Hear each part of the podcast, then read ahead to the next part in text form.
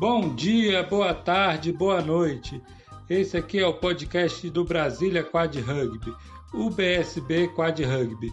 E nesse nosso segundo episódio, a gente recebe Luiz Cláudio, atual presidente da ABRC, Associação Brasileira de Rugby em Cadeira de Rodas, que contou um pouquinho para a gente da sua história, da história do rugby no Brasil, da história da BRC e o panorama atual da BRC junto com o planejamento até o final do seu mandato.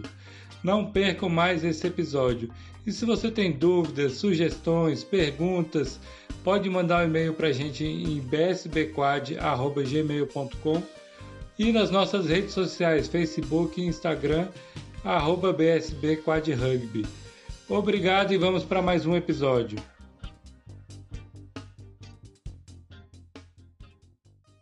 Fala pessoal, estamos aqui com mais um episódio do podcast do Brasília Quad Rugby. E hoje, o nosso segundo episódio, a gente tem a honra de estar recebendo aqui é, o Luiz Cláudio Pereira, né, que ele tem uma grande história no esporte paralímpico e foi um dos fundadores do rugby no Brasil e da BRC, Associação Brasileira de Rugby em Cadeira de Rodas. Por favor, Luiz, se apresenta aí para a gente. Bom, para mim é uma honra, um prazer, uma satisfação muito grande. Nesse momento de pandemia, a gente está tocando a modalidade. É, fico muito feliz em poder estar com vocês nessa iniciativa. Parabenizo o Egino e todas as equipes que pensaram nesse programa, que é um programa e eu acho fico muito feliz. Tá? É, obrigado, Luiz.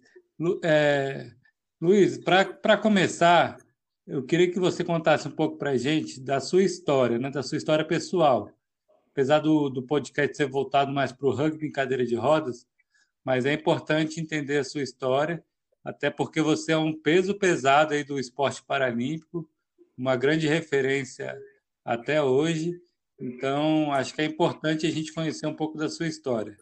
Aí você pode contar para a gente? Eu, eu, eu, é, eu, eu conto essa minha história com muita satisfação, até porque eu acho que é um elemento que deve servir para integrar e socializar o indivíduo. Estava no esporte de forma é, diferenciada, separada, e hoje o esporte ele é um conjunto, e eu acho que isso é que leva o grande sucesso. Eu era um atleta olímpico, né? Eu aos 16 anos eu sofri um acidente eu era lutador de judô, sofri um acidente lutando judô, né? Eu tive uma fratura na cervical, C6, C7, C8, é, mas foram lesões incompletas e hoje eu tenho algumas características de algumas coisas e outras, né? E a minha vida sempre foi uma vida de questionamento, até no acidente foi questionamento, mas enfim, era um atleta é, olímpico e aí os profissionais de saúde viram disseram que a minha vida como atleta tinha terminado se eu não tivesse esse grande arco-íris que é o esporte, eu não teria outras possibilidades. E tive, né? Fiquei internado dois anos, dois longos anos. É, hoje não se fica internado tanto tempo, mas graças a esse longo tempo de internação eu consegui me reabilitar. E depois que eu saí de internação, eu conheci o basquete, o tênis de mesa em cadeira de roda, a natação e me adaptei no atletismo. Né? Encontrei uma, uma pessoa que era recordista sul-americano, estava se aposentando, que era Sandra Pérez, foi o meu grande anjo da guarda, e me introduziu é, no, no, no, Maracanã, no estádio Sério de Barros, né, e eu ali comecei a treinar, e já em 82, 1982, saí do hospital em 81, 82, eu integrei a seleção brasileira do esporte cadeira de roda, e fomos para Halifax, meu primeiro pan-americano é, 14 pessoas. Geralmente se levava muito só o basquete para as viagens internacionais. Mas na época o presidente é, José Gomes Blanco acreditou e levou uma equipe de atletismo. Eu fiz parte dessa equipe de atletismo. Ganhamos, eram 14 pessoas, viemos com 28 medalhas.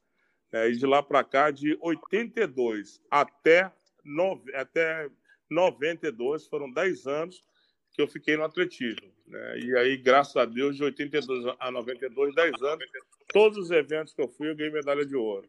CEU foram seis medalhas, depois eu tive Barcelona com medalha de ouro, batendo recorde mundial. Então, todos eu tive recorde mundial e todas medalhas. Fiz parte da Comissão Internacional de Atleta. Enfim, me consagrei no atletismo e assim reconhecido internacionalmente. E isso, na verdade, não era para mim, né? Isso foi primeiro para honra e glória do, do nosso Senhor Deus, que se não fosse Ele a gente não podia nada. E depois para mostrar que a pessoa com deficiência era capaz. Né? As pessoas só valorizam essa ótica do esporte do, do, do, do esporte de alto rendimento. Mas enfim, consegui ganhar as medalhas que precisava e com isso, depois que eu deixei de competir, foi em 92, eu comecei a fazer a ação, me preparei para ser dirigente e passei para vice-presidente, presidente da Abradecar, é Associação Brasileira de Esporte Paralímpico. Depois, é, 2009, eu, eu, eu 2000 para o Comitê Paralímpico como vice-presidente, fiquei lá até 2013. E depois a gente trabalhou para montar uma modalidade no Brasil, que foi o rugby cadeira de rota, que a gente vai falar sobre isso. Mas, enfim, eu passei para a fase de atleta, depois passei para dirigente e agora para estimulador da modalidade. Então, é a minha trajetória. É, em termos de, de, alto rendimento, as medalhas foram garantidas, em termos de fomento, a gente conseguiu garantir, e ajudei aí algum no processo de legislação de 88 para cá ajudou que a gente tivesse algum direcionamento na questão da pessoa com deficiência. É mais ou menos isso aí, José Gino. Tá, é, tá certo, Luiz. E qual eram as modalidades que você praticava no atletismo? Na, na verdade, o nosso esporte paralímpico, eu peguei um momento de construção. Né? O atleta fazia tudo. Então, você via um deficiente na rua, você pegava e, e, dizia que ele seria um atleta paralímpico. Então, o cara corria 100, 200, 400, fazia disco, dado, peso, era uma verdadeira salada de fruta. Depois, isso trouxe, trouxe até alguns prejuízos, porque a gente viu que a síndrome pós-pólio era porque você pegava um indivíduo que tinha poliomielite, fazia um trabalho que não era muito é, bem direcionado, a gente conhecia pouca literatura de pessoas com deficiência, mas eu, na verdade, eu comecei a fazer slalom, é, disco, dar de peso, 100 e 200 metros cada do pentáculo. Né? O pentáculo são cinco provas, três de pista, duas de, três de, de campo, duas de pista, com os resultados de campo eu superava, de pista eu não tinha nada, mas era só iniciar e marcava um pontinho. Então, foi disco, dar de peso, onde me consagrei. E meu último resultado, que durou cinco anos, foi a, o meu arremesso de peso, é, por 9 metros e 3 que eu ganhei é, esse resultado na Paralimpíada de Barcelona. Para deixar registrado aqui, Luiz, quantas medalhas paralímpicas você tem e quantas participações em Paralimpíadas?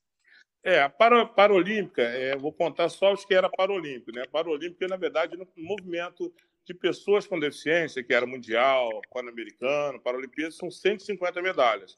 Mas Paralímpica, de Paralimpíadas, foram é, nove medalhas, seis de ouro, três de prata.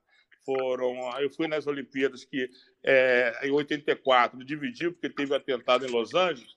Aí um grupo foi para Los Angeles, depois não pôde ir, um grupo foi para Nova York, outro para Inglaterra. Eu fui para Inglaterra. Nós ganhamos uma quantidade boa de medalha, a primeira lá, depois saiu 88, 84, 88 e 92. Né? Então foram é, nove medalhas, sendo seis de ouro, três de prata. Ah, que bom. Então, é uma história muito rica aí dentro do, do esporte paralímpico e acho que uma coisa legal para para deixar registrado aqui como a sua importância, como você é tão importante na história do esporte paralímpico no Brasil, que quando teve o, o Pan-Americano e o Para-Pan-Americano no Rio em 2017, foi você que carregou a tocha, uma das pessoas que carregou a tocha, não foi, Luiz? É, 2007 eu não só carreguei a tocha, como acendi a pira, né? Que foi um momento muito grande, porque a tocha ela passa por várias cidades, mas são coisas muito rápidas. E assim, o Nusman, né, que eu tenho assim, muito carinho por ele, o André Passos, eles me escolheram para acender a pira. Então, eu, dentro daquele estádio maravilhoso, a gente virou palco, né, porque naquele momento todas as câmeras iam para a pira, e eu tive o privilégio de acender a chama paralímpica, que para mim está acesa no meu coração até hoje. Ah, legal. Luiz, agora voltando um pouco mais para a questão do rugby, conta para a gente aí como é que você conheceu o rugby em cadeira de rodas. Regina, vou dizer para você que até hoje eu não parei para pensar, porque se eu tivesse pensado eu não tinha feito. Em 2004, a gente teve um contato com o Moisés Santana, com, com é, o, um companheiro que inclusive faleceu, né? eu agora esqueci o nome dele, Sérgio Coelho, e eles me apresentaram a modalidade, falaram eu era vice-presidente da Bradecar, o Seraldo Reis era o presidente. Falar da modalidade, explicar que era um esporte pateta pléstico, um esporte que as cadeiras batiam igual bate carrinho de, de, de, de, parque. Eu achei uma loucura esse negócio. E não dei ideia. Isso já em 2003, é, é 2004. 2004, nós tivemos um, um avanço dessa discussão. Moisés foi para um campeonato que parece que foi na Nova Zelândia, pegou essa e apresentou o Ciraldo. Em 2005, nós tínhamos o Tributo da Paz. É, esse Tributo da Paz era um campeonato mundial que a Bradecar estava realizando e eles resolveram apresentar o rugby. Mas foi um grande vexame. A gente nem considera isso na história porque foi muito ruim. Porque o rugby era para teta parede. Né? Então, a pessoa tinha é, dificuldade nos quatro membros, né? e a gente não tinha esses teta parético, que a gente chama de tetraplégico hoje, mas é tetraparético, nós não tínhamos eles em condições de jogar. Então jogaram paraplégicos, não tínhamos cadeira de rugby, jogamos com cadeira de basquete. Enfim, quando a cadeira dos caras batiam na gente, quebraram todas as cadeiras, nossos meninos não conseguiram ser classificados. Então ficou só como uma exibição. Ficou muito ruim. É, os caras internacionalmente não gostaram do que, do que viram aqui em 2005 a coisa se perdeu, mas acabou ficando um clube, né, que era o Guerreiro da Inclusão.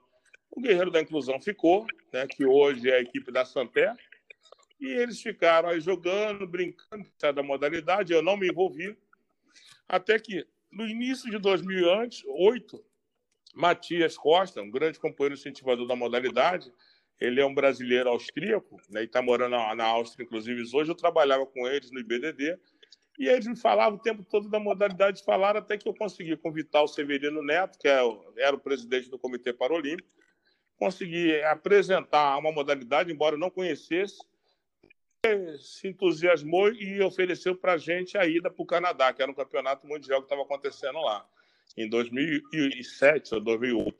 Eu, foi eu, Moisés e o Matias. Quando ouvi a modalidade, eu tive a certeza de que isso não era coisa para gente, era coisa para louco as cadeiras batia. É, eu ouvi o jogo lá da Austrália com os Estados Unidos. Que é a Austrália e os Estados Unidos, que até hoje é uma grande potência. Eu vi aquele jogo. Encantado, embora amedrontado. Mas fiquei encantado. Voltamos para o Brasil em 2008 e a primeira coisa que nós fizemos foi registrar a modalidade. Então, naquele momento, nascia o rugby de forma jurídica no nosso país. Né? de, tinha de fato de direito, ela existia de fato, que de direito, de direito, porque de fato nós não tínhamos nada. Mas registramos, pegamos esse dinheiro no Comitê Paralímpico e aí começamos a buscar, fomos buscar atleta é, no Clube do Paraplé, é, na própria Guerreira da Inclusão, fomos na ACD em São Paulo, e a grande dificuldade, que até hoje há, há uma informação com, é, desvirtuada esses atletas vão se quebrar, esses atletas vão se machucar, não tem atleta, não tem cadeira. O dilema que vocês vivem hoje jogando é o mesmo que a gente vivia lá, só que lá a gente não jogava, não tinha como mostrar que nada desses medos eram para ser valorizado. Mas, enfim, montamos uma primeira seleção brasileira, a qual devo assim, uma grande gratidão enquanto presidente da RC aos atletas como Edmar, né? Edmar Cardoso, Edmar é, junto com algumas pessoas, nós montamos uma seleção que não éramos nada, mas tínhamos vontade, garra e determinação. E aí eu mostrei para eles qual era a realidade dos times. E o que fazer? Porque eu sempre acreditei que se você está no fogo é para se queimar de vez. Entramos em todos os campeonatos que você possa imaginar. E aí fiz uma reunião antes da viagem, perguntei para eles quem é que vai. E Edmar foi o primeiro, que até hoje ajuda a gente no Conselho Fiscal. Ele levantou a mão e alguns atletas disseram o seguinte: nós estamos juntos. É uma pena que esses fundadores, né, o rugby se renova com muita rapidez. Nem sempre aquele que foi importante hoje será importante amanhã, porque ele muda com muita rapidez. Mas esses atletas, a qual eu rendo minha homenagem, foram fundamentais. Né? E a gente foi para fora, apanhou, quebrou cadeira. E, e assim, todas as competições eram assim. Teve uma época que nós fomos a Suíça, e os nossos atletas disseram o seguinte: eu não vou mais levantar para jogar, porque nós ficamos lá, me parece, 14 dias. A gente apanha todo dia, né? e a gente também pegou a delegação e fomos para dentro dos Estados Unidos, Next Shore. Entramos dentro dos Estados Unidos para jogar. Fomos para dentro do Canadá, enfim, era assim que a gente foi aprendendo. Só que a gente apanhava muito, apanhava pouco, e hoje, alguns desses times que nós jogamos, que apanhávamos, a gente começou a ganhar. Começou a ganhar a Suíça, a gente ganhou a Áustria, a gente encostou o Canadá, né? Os Estados Unidos esse ano não quis treinar a gente, porque disse que a gente no futuro vai ser adversário.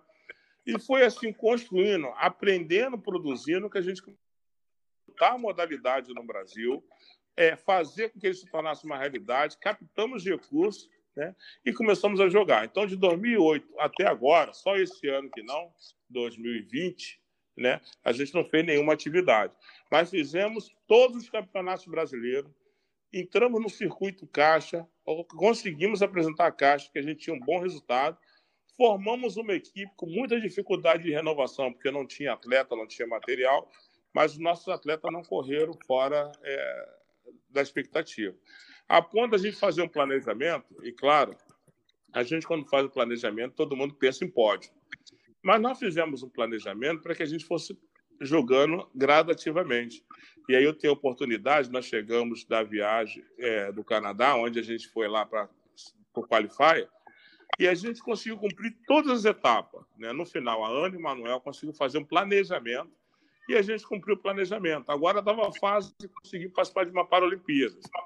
Mas no planejamento, nós implantamos a modalidade, aprendemos a jogar, nós jogamos, fizemos nossa estratégia de jogo e jogamos. E chegamos no Qualify. Só não jogamos numa Paralimpíadas conquistado porque é, faltou só um pedacinho. Né? Mas, na verdade, também que em homenagem, porque isso é uma coxa de retalho.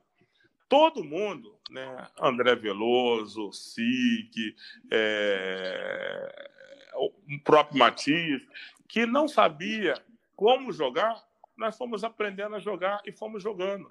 Então, aqui hoje tem o Rafael Gouveia, tem a, a Ana, tem o Manuel, que, que, são excelentes profissionais, conseguem captar rapidamente, mas temos aqueles outros que não sabia, não teve tanta oportunidade, mas ajudou.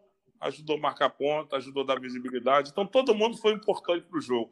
Atletas que não jogam mais, vocês que estão jogando, tem atletas de ponta hoje, mas tudo é uma continuação dos atletas do passado. Então, a modalidade do rugby hoje, a gente está hoje na 12 posição, essa, essa pandemia me tirou um pouco a memória, mas eu acho que a gente está na 12 posição. A gente estava na 29, fomos conquistando, conquistando.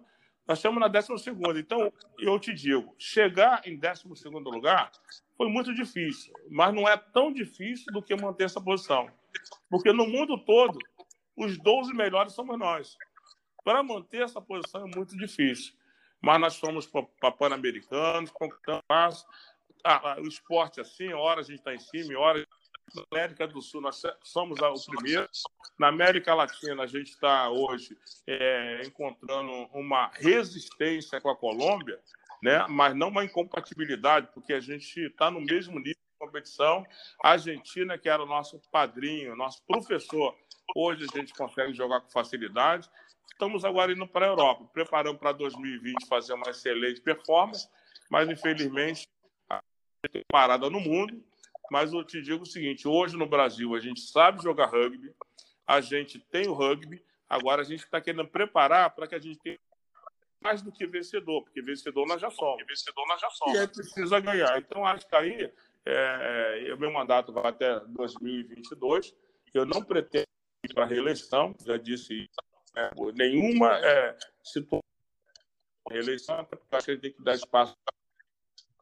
Agora, o meu papel é fazer novas lideranças para continuar com essa modalidade que eu tenho certeza que não acaba nunca mais, entendeu, Zé Gil? Tem a comissão de atleta que eu acho que é importantíssimo para fiscalizar, para ajudar, para apoiar essa continuidade, não a pessoas, mas ao projeto então, o rugby é isso. A gente conseguiu montar essa modalidade e somos respeitados no mundo. Os técnicos do Canadá, Estados Unidos, vieram falar conosco no Qualify, elogiar os atletas. e a comissão técnica só diz que a gente precisa encontrar alguns caminhos. E esse caminho, claro, tem que ter uma receita nacional, nós vamos encontrar esse caminho, entendeu? Entendi. É, você acabou falando bastante coisa aqui que estava para eu te perguntar, mas eu vou voltar um pouquinho aqui, que você falou que a BRC foi fundada em 2008, né, Luiz? Isso. Ela foi fundada em 2008, legalmente, de lá para cá, viemos fazendo todos os eventos, entendeu? Nacional e internacional. Uhum. E só a título de, de curiosidade aí, que você falou que hoje o Brasil é o décimo segundo, hoje a gente é o décimo do, do ranking mundial, já chegou a ser nono, mas hoje a gente é o décimo. Ai, tá vendo? Que bom. É... Né? Eu falei para você que a idade vai chegando, né? eu ainda estou lá atrás, décimo segundo, mas o Brasil já é o décimo. Muito obrigado pela sua ajuda. É. Mas aí, Luiz, eu queria voltar para esse começo aí da BRC, que aí ela foi fundada em 2008 no Rio, né? O, a, primeira, a primeira equipe foi o Rio Quad, é isso? É, na verdade, a primeira equipe, nós tínhamos o Guerreiro da Inclusão. E, e a, paralelo a ela, nós tínhamos a Rio Quad. Então ficou o Guerreiro da Inclusão e Rio Quad. Éramos as duas equipes do Rio de Janeiro. E ah, aí. Pois não. Quando, quando que foi organizado o primeiro campeonato de rugby no Brasil? Já em 2008, nós fundamos a associação e já começamos com o jogo.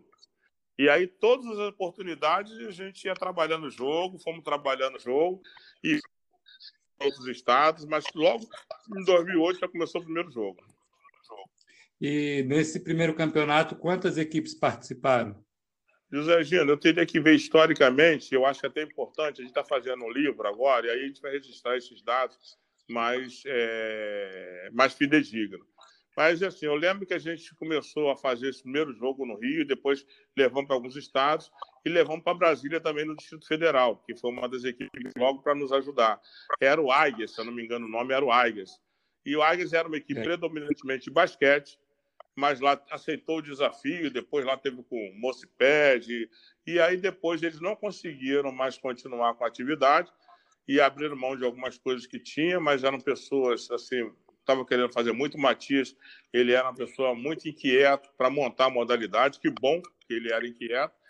E até que a gente, interessante que no Distrito Federal nós encontramos um grupo de companheiros no casamento do companheiro Léo, era noivado do Léo, e aí, nesse noivado, que era uma comemoração, nós fomos lá e levamos o rugby. Enquanto o Léo se preparava para ficar noivo, para declarar, a gente bebeu e estava falando do rugby. Né? E hoje a gente tem um exemplo de fundação aí. Depois teve é, alguns eventos em Belo Horizonte, enfim. É, Curitiba também começou a aparecer, São Paulo. É uma pena que a gente, depois desses times que tradicionalmente a gente tem, né, a gente não conseguiu avançar muito, né? e precisa avançar. Norte e Nordeste, nós fomos inclusive Salvador, fomos a Sergipe, é, fomos a, em Recife, mas a gente não conseguiu avançar como deveria. Nós fomos o governador de lá querendo dar para a gente ter uma, uma, uma quadra climatizada, um hotel em frente, ele dá 50% das passagens que as pessoas forem para lá, mas não tem voo, os horários são difíceis de casar e a gente precisa voltar para fazer no Acre, para fazer em Manaus. É, a, a, as universidades fizeram parceria com os clubes, tem a cadeira, mas nós temos quatro estados com cadeira e não tem uma equipe. Então, o desafio agora é colocar isso nos quatro cantos do país. É o norte, nordeste, sul, leste. O sul e o leste não está tão bom, mas tem gente. Agora, norte e nordeste não tem nada. Então, é assim que a gente está tentando construir a modalidade. Entendi. É, eu entrei no rugby em 2010, né? Foi uns dois anos depois da fundação da BRC. E aí eu lembro disso, que os primeiros campeonatos tinham quatro, cinco, no máximo seis equipes. Teve um, um campeonato que trouxeram argentinos para completar o time. Exatamente. E aí eu e aí eu participei do terceiro campeonato brasileiro que foi aqui em Brasília, que você contou um pouco da história. E aí foi para grande surpresa tinha 10 equipes, se eu não me engano, nesse campeonato. E aí, desde então, a gente tem alternado no Brasil nesse número de 10, 12, 14 equipes, às vezes cria uma e acaba é, sumindo outra, enfim. E, e é isso, a gente está espalhado aqui no Distrito Federal, tem duas equipes, temos em Minas Gerais, no Espírito Santo, no Rio de Janeiro, em Curitiba uhum. e São Paulo, né? Foi é... bom você ter falado isso, Zé Gino, porque talvez a gente possa estimular. Eu sei que a questão econômica é importantíssima, mas, por exemplo, o dinheiro da Bolsa Atleta, as pessoas estão usando, e, é natural que use, muito para complementar a sua renda no dia a dia. São pessoas que têm família, são casados. E a gente precisa ter uma política de compra de equipamento. Uma cadeira de roda dessa aí, no mínimo 4 mil dólares. Eu acho que a grande dificuldade é isso, é você comprar o equipamento. Claro que você precisa também pagar profissionais. A BRC hoje ainda não consegue profissionalizar as pessoas. Mas nós vamos fazer isso, mas ainda não conseguimos profissionalizar. O dinheiro que recebe do governo federal é para implemento, mas não é para pagar pessoal. Pagar pessoal significa buscar dinheiro com o empresário. Diferente dos Olímpicos, eles têm patrocinadores. É, a gente ainda não tem patrocinador. Conseguimos botar a Kendall, é, conseguimos ter a Coloplast lá, conseguimos colocar a Caixa. Tínhamos um orçamento da Caixa, é, que era um orçamento bom, né, de um milhão. Hoje nós temos 300 mil reais. A Kenda deu um patrocínio excelente, mas deu imaterial. A Coloplast deu um patrocínio, mas deu imaterial. De vez em quando salva a gente com os valores né, que são muito bons, mas são pequenos. Então, ainda temos que ter, a gente tem ainda o preconceito das pessoas em relação à atividade de pessoa com deficiência. A nossa modalidade é excelente, de boa qualidade, é a modalidade que mais vende ingresso, é a primeira a esgotar todos os ingressos, mas ainda não conseguimos reverter isso em valores para que a gente possa implementar. Penso que isso é que dificulta. Eu tenho pessoas querendo jogar rugby que não tem cadeira. Tenho pessoas que querem jogar rugby, mas não tem profissionais que possam trabalhar de graça. Até porque trabalhar com deficiência, as pessoas têm que trabalhar de graça. Tem que negócio. Então, acho que está faltando agora sensibilizar os governos, em todos os níveis, estadual, federal, municipal, de aportar recursos para trabalhar isso. Eu sou do Conselho Deliberativo do Comitê Paralímpico e estamos lá também forçando para trabalhar isso para que a gente possa é, forçar a modalidade, porque senão a gente não consegue avançar muito. Nós, como você falou, éramos de 10 a 13 equipes, hora somos 13, hora somos 10, cai a 9, vai a 8, depois vem a 10 novamente, a 13, a gente fica nisso. E é preciso a gente ousar e avançar um pouco mais. É, Luiz, você falou aí da questão do Norte, Nordeste, que infelizmente é, até hoje ainda não conseguiu formar uma equipe. É, o que, que você acha que falta e, e a BRC tem algum plano para conseguir é, que seja criada alguma equipe nessa região e que ela consiga permanecer no esporte? É, a gente tem uma clínica, a gente foi inclusive a Portugal, porque a gente não trabalha no Brasil, trabalhando outras equipes que possam se tornar co-irmão da gente. Mas nós já, já jogamos em alguns estados, inclusive agora estamos indo junto com o pessoal do basquete, o presidente Valdir, está é, tá tentando levar para a gente é, na cidade dele. Né? Então, está lá em Belém querendo montar uma equipe. Nós tentamos fazer isso com o Renan, que está na, na Santé, fizemos em Salvador. É, esses, já jogamos. A questão é conseguir manter, porque as equipes nossas têm que ir para esses eventos também lá. E você sabe que passagem de avião hoje é caríssimo, hoje é caríssimo, inviável. Então a gente pode até montar um jogo tempo lá em Salvador. Mas são do Rio para lá, são três horas de viagem, custo de passagem, que às vezes chega o custo de viagem internacional, e você precisa casar, até com a questão de logística e transporte, todo mundo tem que sair das suas cidades e chegar no horário mais ou menos para ter a questão é, da logística de transporte. O que falta é a gente ter, eu acho que é recurso, porque se você tem dinheiro, resolve tudo. E o nosso Nordeste, você vai daqui para uma cidade dessa, é, lá fora, você sai três horas de viagem, você está em outro país. Aqui, por exemplo, do Rio a Salvador são três horas de viagem. Né? Então, daqui para o Acre, imagina quantas horas de viagem. A distância, né, por ser uma área extremamente continental, a distância nos impede, mas se a gente conseguir fazer escadinha, se a gente consegue fazer escadinha, eu acho que a gente consegue dar uma chegada, entendeu? É, entendi. Eu acho que é bem isso que você falou, o dinheiro, porque aqui em Brasília a gente teve a experiência de já, já na história do rugby já existiram quatro equipes, né? Hoje existem duas, que é o BSB e o CETEF. E é bem isso, assim, as equipes elas só existem até hoje porque apareceram pessoas é, que se apaixonaram pelo esporte e que não ganham nada com relação ao dinheiro, né?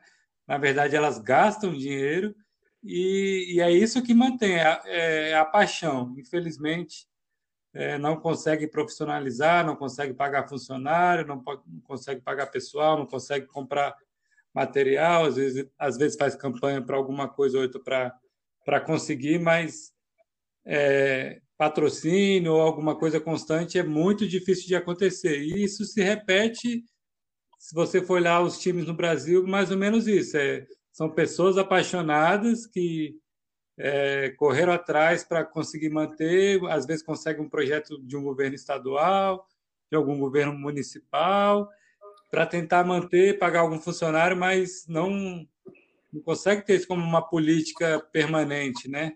Então é bem isso, precisa olhar, ter um olhar diferenciado para o esporte paralímpico, para ele deixar de ser amador, deixar de ser movido à paixão. Ele precisa se profissionalizar. Isso é uma dificuldade realmente é. muito grande que as equipes. É, a, gente, a gente tem que se mobilizar, porque esse é o X da questão. Né? Se a gente não tiver recursos, porque vontade e paixão a gente tem, mas nem só de paixão. Nós somos hoje um universo aí de 150 atletas é, para o rugby, uma modalidade de 150 atletas, e nós temos aí mais ou menos um, um, um, calendário que você tem 20 atletas, mais ou menos, 150, em condições de uma seleção. A gente está com seleção A, seleção B, agora temos a seleção feminina, que nós estamos introduzindo. Mas, na verdade, na hora que você precisa peneirar, você precisa ter mais atletas do que nós temos para que a gente possa fazer a nossa renovação. Hoje, nós temos dificuldade de fazer uma renovação. Aí você fica sacrificando atletas que já era para estar tá pensando em ajudar. O outro lado ainda está ajudando dentro de quadra, por quê? Porque falta tudo isso. E esse atleta é o que mais gasta porque ele já tem um. Não é uma idade avançada, mas para o esporte ele já tem uma, uma idade avançada, mas ele bota do bolso dele. Então, para ele, tudo é um pouco mais difícil. Além do que, nós estamos ainda numa idade que nós estamos trabalhando. Aí tem que convencer o nosso diretor da empresa, nosso gerente, o dono da empresa, que nós não estamos fazendo brincadeira. Né? Qual é a importância de uma equipe que está em décimo lugar no mundo? No mundo todo, o rugby é a décima dessa posição, está lá a bandeira nacional, é o Brasil que está lá, e a gente, com toda essa dificuldade que a gente. Estamos discutindo uma história de amador com comprometimento de alto rendimento. Quer dizer, na verdade, nós não somos amadores, somos extremamente profissionais, mas as oportunidades para a gente vêm em passos lentos. Né? Sim. E aí, voltando aí nesse, é, nesse tempo, que acho que um dos motivos que ajudou a dar uma alavancada no rugby foi o fato da, do Rio é, sediar uma Olimpíada e uma Paralimpíada, né, que foi 2016. É, Luiz, você como dirigente que viu fundar a BRC, traz, ajudou a trazer o rugby para o Brasil, como é que foi para você é, ter essa oportunidade de ver é, o que você começou com outras pessoas participando de uma Paralimpíada, poder é, ver as pessoas é, do seu país é, é, vendo aquilo que você ajudou a trazer para o Brasil e, e, que foi uma participação, apesar de ter é, oito anos de rugby no Brasil, enquanto no mundo existe desde 1970, né, que foi criado no, no Canadá, o Brasil conseguiu chegar muito próximo do nível do, das equipes que já existem aí há muitos anos no mundo, né? Como é que foi para você é, esse, esse evento em especial que foi a Paralimpíada do Rio? José Gino, eu participo nas Paralimpíadas desde 1984. E eu, toda Paralimpíada, eu digo o seguinte: ninguém vai conseguir superar essa festa. É maravilhosa uma Paralimpíada. Você, depois tem a história de legado e tudo. Muitas das vezes fica legado muitas das vezes não fica legado nenhum. Mas o legado da modalidade, do conhecimento da modalidade, isso sempre fica. Até porque isso não custa, né? Então ficou ali o legado. A Paralimpíada do Rio de Janeiro, é, é, eu acho que todos os países deveriam ter uma Olimpíada e uma Paralimpíada. Para a gente foi fundamental, tem um estímulo da população, as pessoas vão para lá, lota o estádio. Nós jogamos em 2016 grande, né? Não ficamos devendo a ninguém, né? E apesar de ter sido convidado, na verdade nem conquistou dentro de quadro o direito de ir. Nós conquistamos pelo direito à legislação de quem cedia, cedia tem direito, é convidado. Nós sediamos, fomos convidados e não envergonhamos. Então, eu acho que isso, tenho certeza que isso alavancou. A gente pode falar, olha, aquela modalidade que estádio, aquela modalidade que nós jogamos, que o povo aplaudiu. Não, não viram a gente como atletas coitadinhos, viram a gente como atleta guerreiro. Formamos, inclusive, torcida e formamos times. Né?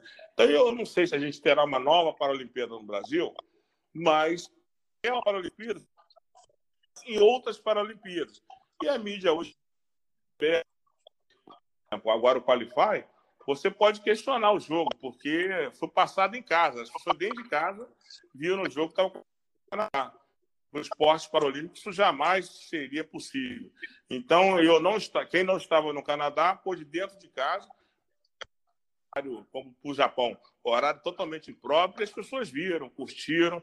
Então, assim, a gente vai melhorar. Eu acho que toda iniciativa é, é motivo de, de que a gente possa é, ficar agradecido, porque a gente sempre colhe alguma coisa. Então, é só ir para o pomar que você vem com cesto. Se não vier cheio, vem com alguma coisa que a gente possa saborear no futuro. E tem uma coisa que, que, que é forte no rugby no Brasil que você falou que a gente foi trocando a roda do carro com o carro em movimento, né? Aprender tudo com as coisas acontecendo e sem muita estrutura. E hoje já, já é diferente. Quem chega é, já tem uma base consolidada, já tem pessoas com conhecimento do jogo, de exercício, conhecimento tático. Enfim, hoje é, a gente vê um rugby muito mais consolidado no Brasil e, e aí a, as pessoas é, demoram menos tempo para aprender sobre o jogo, para é, desenvolver, né? Porque quando eu comecei, por exemplo, que foi em 2010, os professores, os técnicos não sabiam nada do rugby, então eles tinham que buscar ir atrás de tudo e, e hoje não. Hoje, se chega uma pessoa já já tem exercício específico para aprender jogada, para aprender toque de cadeira, enfim, a gente conseguiu construir uma coisa bem bem bacana, né? Nesse, ao longo desses 12 anos de, de modalidade no, no Brasil. E Luiz, você estava falando aí que a sua gestão é, tem mais dois, três anos de gestão. E aí eu queria que você contasse para a gente qual é o seu projeto é, até o fim da sua gestão. O que, que você tem em mente aí para estar tá ajudando no desenvolvimento do rugby no Brasil? É, na, na verdade, nós estamos perdendo 2020. Eu acredito que não tenha mais nenhuma atividade em 2020.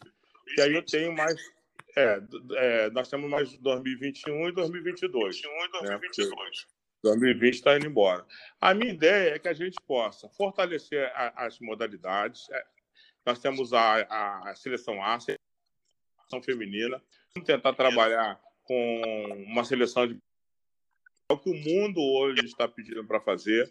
Nós vamos fazer uma grande, um grande seminário com os técnicos, Pena, Ana, é, Gouveia, Manuel, as pessoas que podem colaborar para que a gente possa construir um novo planejamento, que terminou esse ciclo, fazer um novo ciclo, que vai até 2022, onde termina meu mandato. Eu não posso propor além disso, mas vamos construir o planejamento. Mas, enfim, nós temos trabalhado para que a gente possa realizar os campeonatos, para que fique mais barato, mais próximo das pessoas treinarem e competir, fazer os campeonatos regionalizados e esses campeões regionalizados, fazer um grande brasileiro, manter o campeonato brasileiro com todo mundo, manter esse regionalizado. Aí eu tenho que conversar particularmente com a comissão de atleta, gente pode construir melhor isso, né? E avançar nos eventos internacionais. Nós agora temos um campeonato que aconteceu, um sul-americano, em outubro ou novembro, na, na Colômbia, não sei se vai acontecer, mas levar as equipes para esses campeonatos e depois fazer uma seleção a que vai representar o Brasil na competição.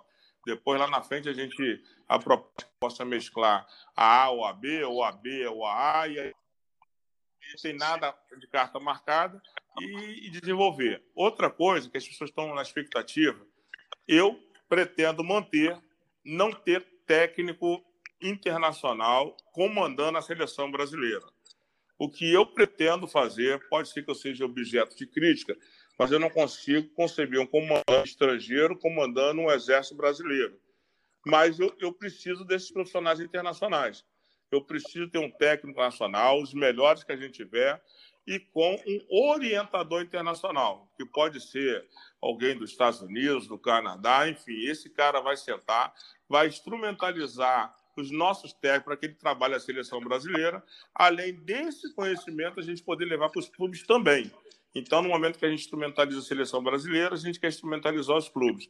Então, isso que eu estou pretendendo fazer. Estou conversando muito com a nossa diretora técnica, né, é, para que a gente possa é, construir com a direção técnica esse, esse caminho, entendeu? Para a Samara, né, que é a nossa diretora técnica, para a gente possa estar construindo com ela, com os nossos vice-presidentes, para que a gente possa apresentar uma equipe de, com direção técnica é, totalmente nacional e quem sabe até com um grande professor, professor é, nacional com conhecimento já desde 1970 para que a gente possa avançar um pouco mais. Pegar determinação a gente tem, expertise a gente tem, só precisa lapidar um pouquinho só a nossa o conhecimento internacional.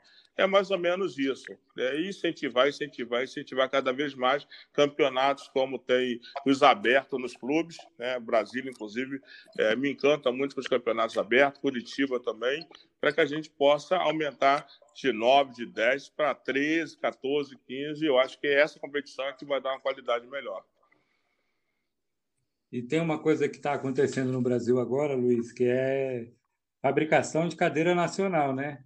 Até um patro, é, falar aqui de uma marca que ela não está patrocinando, mas o nosso podcast, mas que ela é, tem um papel importante aqui no rugby no Brasil, que é a Alpha Mix, né? Com, que foi a primeira indústria aqui no Brasil, fábrica de cadeira de rodas que começou a fazer cadeira de rugby. Ela vem evoluindo bastante. É, no ano passado, o Rafael Hoffman, né, que também é da seleção, foi morar em Goiânia, onde fica a fábrica, e começou a dar uma lapidada melhor nas, nas cadeiras de rugby. E hoje, é, as cadeiras nacionais, inclusive, já estão sendo usadas por atletas da seleção e elas é, ficam a um custo muito mais barato em relação à importada, é, apesar de ainda ser cara, né, uns, entre 10, 12 é, mil reais uma cadeira de, de rodas é, dessa para alto rendimento, mas é, é, muito importante também a produção de material nacional, né? E esse é, papel é, que Pode é, falar. Eu conversei muito com o Sérgio, né, da Alfamix, e assim, os companheiros que mais sentam conosco, né, um companheiro muito humilde, que senta no chão, vai para debaixo da cadeira, e se não fosse essa iniciativa dele, essa um pouco mais de dificuldade. Eu já procurei alguns profissionais para fazer a cadeira, a gente tem muita dificuldade. A seleção, é, a BRC, ainda não tem os recursos para comprar cadeira, mas já conseguimos comprar um par de rodas para os atletas da seleção A, agora estamos comprando para os atletas da seleção B. Já começamos com as rodas. Aí entra as rodas, entra os rolamentos, e a gente pretende terminar o nosso mandato que os atletas da seleção brasileira todos tenham uma cadeira nova. Com isso, já eu acho que vai ser um favorecimento, até porque o atleta não vive só de cadeira. Equipamento, agora tem a questão dos exames. Os nossos atletas, eu te digo, todos nós temos a saúde em boa qualidade. Nós temos situações adversas, mas a gente olha, tem a questão do a questão dentária, a questão da saúde física, a questão da cadeira. A gente vê o atleta como um todo, completo. Né? Isso tudo é custo, mas a gente pretende melhorar isso. E os patrocínios e, as cadeiras de roda, é, eu queria aqui fazer render minhas homenagens ao Famix, porque se não é o empresário a tomar a iniciativa, a que deveria não faz.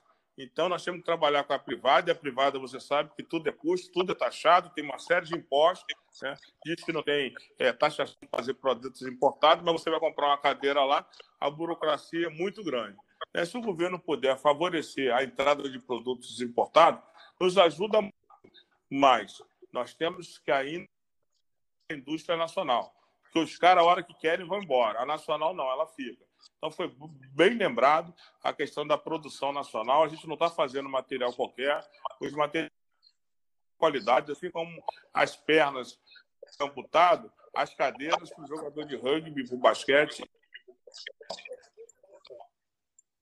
Ah, tá certo. Luiz, é, caso tenha alguém aqui que escute nosso podcast, tenha interesse em, de repente, tentar desenvolver uma equipe na sua região, ter um apoio da BRC, como é que, como é que essa pessoa pode fazer para que a BRC dê uma ajuda para começar uma equipe na sua cidade, na sua região? É, eu, nós temos um, um e-mail, né, que é a secretaria arroba rugbybrc.org.br. Então lá, secretaria arroba rugbybrc.org.br. É, ou então entra no Google, você vai olhar ABRC, Rugby Roda, tem lá o endereço. A gente tem uma clínica, né, que a gente leva oito profissionais, leva um atleta, dizer como é que é a modalidade, como é que faz. Inclusive, agora nós temos uma assessoria jurídica. Está indo um advogado também para ajudar a criação da documentação. É os mesmos advogados que cuida da BRC e cuida do esportivo.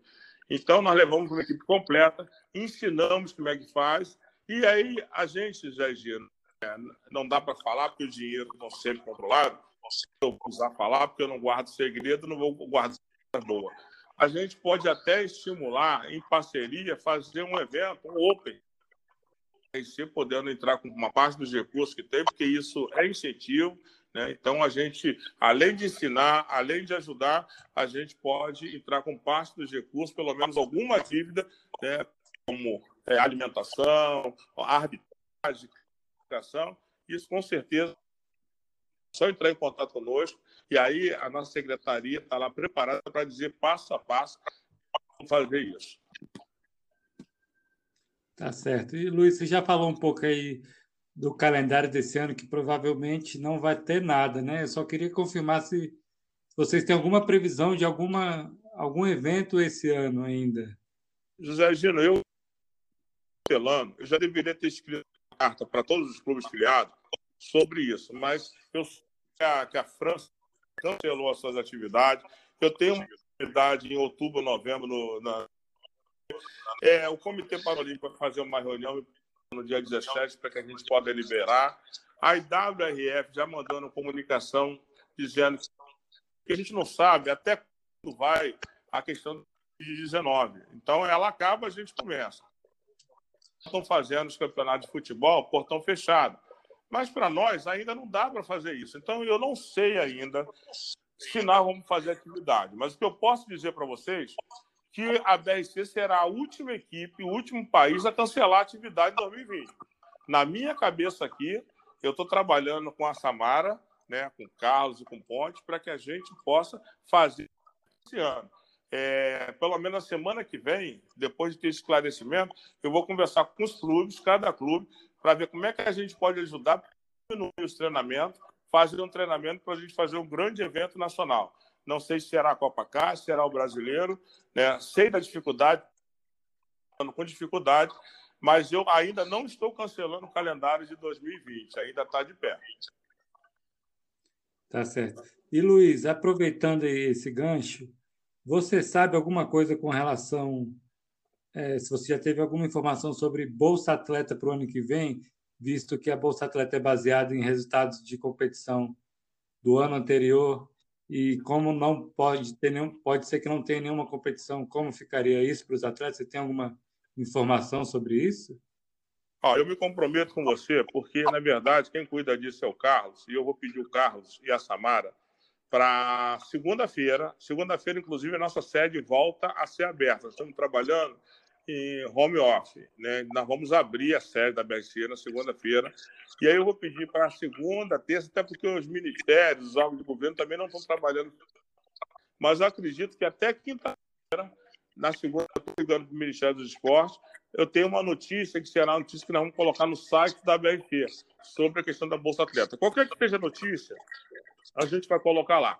Então, fica meu compromisso de quinta-feira está estampada no site da BRG. Eu estou aqui com a, a, secretaria aqui junto comigo aqui assistindo a, a esse bate-papo, essa nossa conversa, e nós vamos, até quinta-feira, é, divulgar a, tudo sobre a Bolsa Atleta. Bolsa Atleta.